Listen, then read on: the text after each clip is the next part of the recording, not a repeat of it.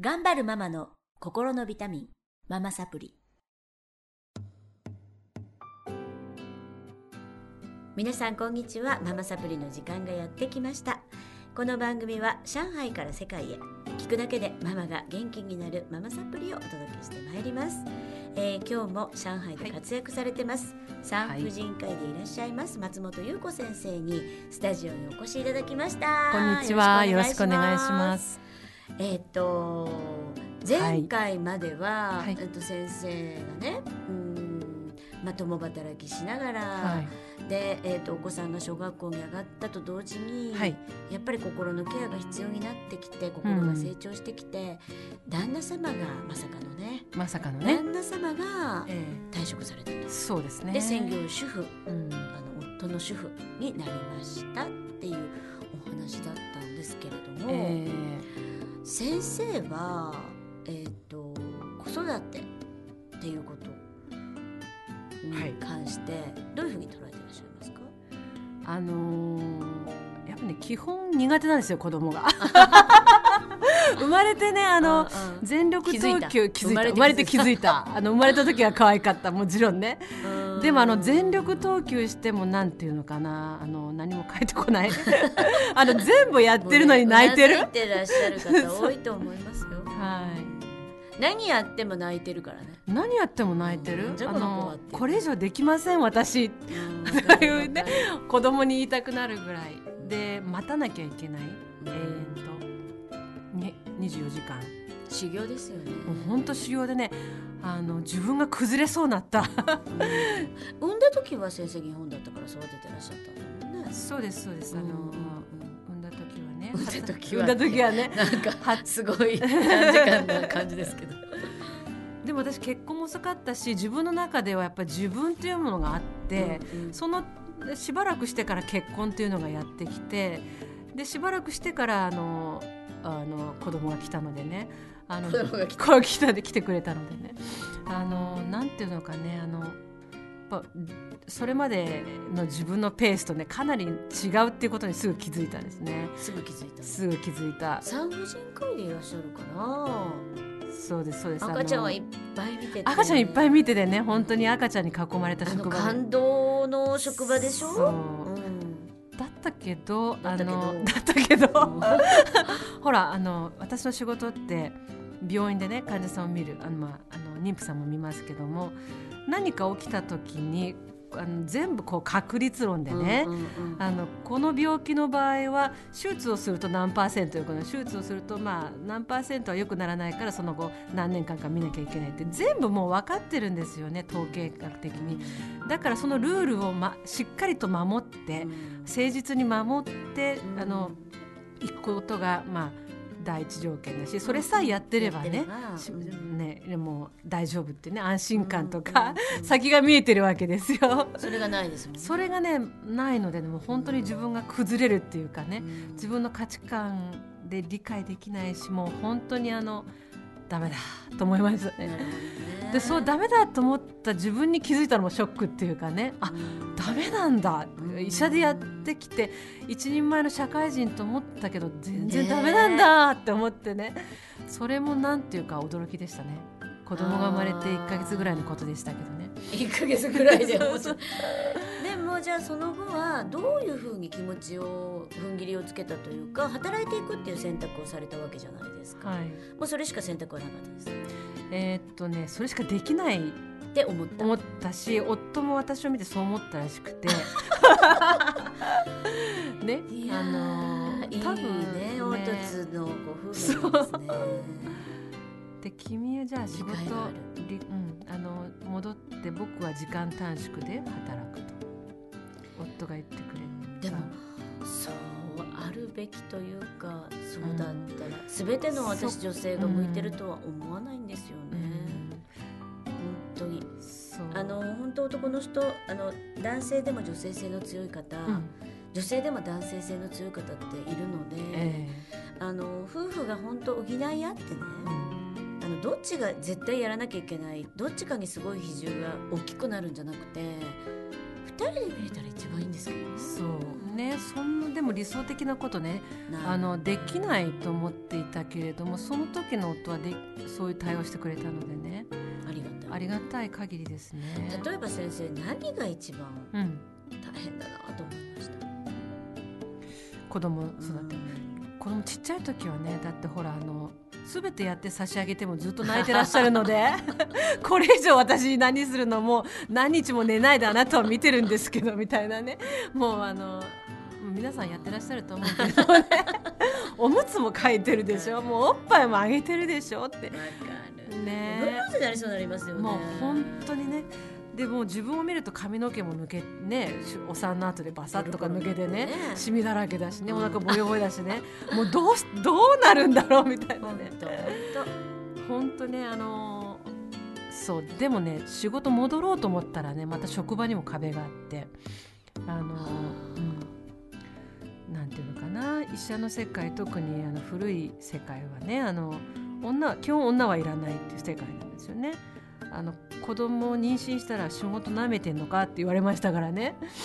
だからねあので職場に戻るって言ったらねその生まれてお産になって1か月ぐらいでいや戻りたいって相談しに行ったらあの当直週に2回やるんだったらも戻るところあるよって言われて、はあ、当直ね週に2回やらないと職がない。それこそねあの昼間だけの仕事じゃなくて夜もやらないといけないってそれできないよなって。だから夫は理解を示してくれたけどあのその時いた職場の社会では理解されてなかったんですよね、まあ、どうするか。まあでもね、うん、やっぱり必要なことですしね。そう。ねそれやっぱりあのほら日本で出産してあの育児休暇の時のお給料っていうのも8割何割とか後から返ってくるけれどもやっぱその間ってお給料ないのでね。あの経済的にもなんかなんていうのかな？働かなきゃいけないような状況にあるのでね。もうこれ働くしかないというふうな道を選んだんだけれども、だからね本当におっぱいを絞りながらね到着して絞ったおっぱいはこう凍らせてね 家に持って帰るとかねそんな感じでしたけどそれがもう夫婦とかのうちの夫婦でできるあの、まあ、一番ましと思われる選択肢だったんですよね。もっと今はいいのかもしれないけれどもねいい選択肢があるのかもしれないし職場の理解もあるのかもしれないですけどやっぱりねあのなかなかねあの、苦しかったですね。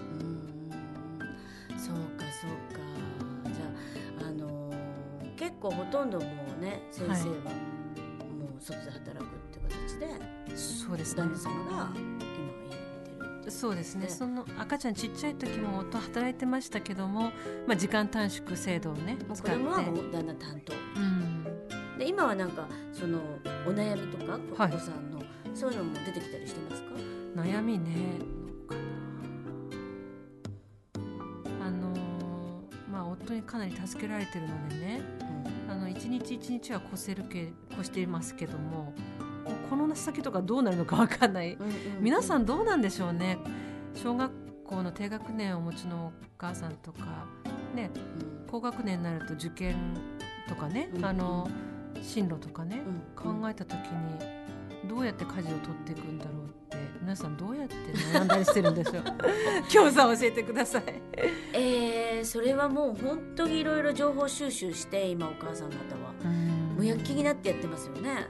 だからまあそこがあのー、なんだろうな。うん子供をコントロールすることにつながったりとかお母さんの熱意がね、うん。うん。あの空回りしたりとか、うん、まあ、そこはまた皆さんの悩み事が出てくるとこそうですね、うん、どういうこう選択肢でどういうふうに育てていけばいいのかみんなやっぱり手探りですよね。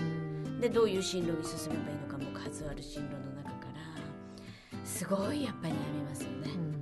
でそれがほとんどのご家庭はお母様の手に委ねられてる。うん、だからすごいラッキーですよ先生。ね、うん、2人で考えれる。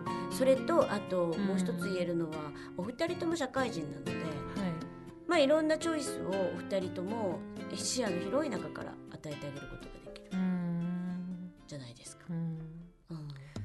でもねやっぱりすごい悩みますし私はね、ね、なんうん、なんかこの先は親としてこう手を引いていくと引き引き具合が難しいのかなと思ってるんですよね。あの子供にこれやれこれやれあの塾に行って週何時間やってこの学校に進んでこの道へ行けっていうのはもしかしてその方があのやりやすいかもしれないけれどもあのそこ手を加えないで手を自分を手を引いて子供を見てる。うんいう塩梅がねあの分かんないよね。うんうんうん、でもやっぱりそうですよねあのご自分がもう人生は選択の連続なので、うん、選択していくしかないじゃないですか子供が。だからそれはもうできるだけちっちゃいうちからさせた方がいいですよね。あそうですか。させた方がいいですよ。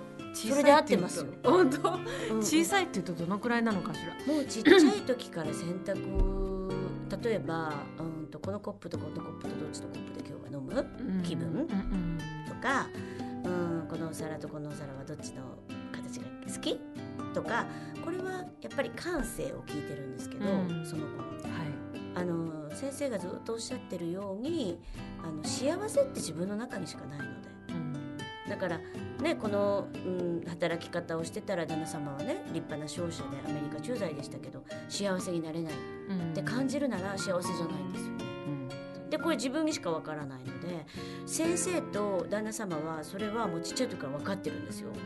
なぜかわかんないですなぜかわかんないなぜかわかんないんです。けどそういう2人が出会って生まれたお子さんなんですけれどもだからできてると思うんですがやっぱりあの自己対話が一番大事で自己対話、うん、自己対話できる子供に育てる、うん、自分であ今嫌な気持ちだったのは何でかな、うん、ここでイラッとしたのは何でなんだろう。でどういうふうにしたらそれが収まるのだから感性と理性をうまく使って自己対話できる子供になれば幸せをむ向かっていけますよね。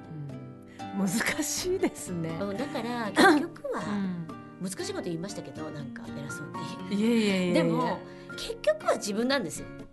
だから親が決めたってしょうがない、うん、っていうお話ですよ、うん、こっちに行けばあっちに行けば。でそうやって行ってああなんかつまんなかった。ってなね先生そうなったし、はい、だからやっぱり自分のレールは自分で引いていかないといけないですよね。だからいいんじゃないでしょうか。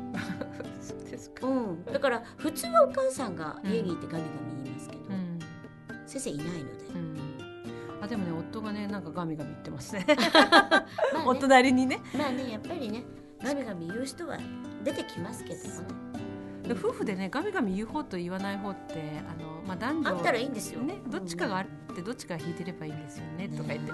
でもねガミガミ言う方がねガミガミ言う方がねきっと体力もいるし気力もいるしね。ね。だから仕事してる方が楽だよそうずっと楽。ごめんなさい、ね、っていうことで、はい、なんかまああの先生の本当人生はあの多くのね駐在ママとか、はいうん、まあ、専業主婦やってるママとは大きく違うんですけど、はい、大変なんか考え方とか参考になるなと思ってお聞かせいただいてます。またまた、はい、あの来週に引き続き、お話をお伺いしてまいりたいと思います。今日はありがとうございました。さよなら。さよなら。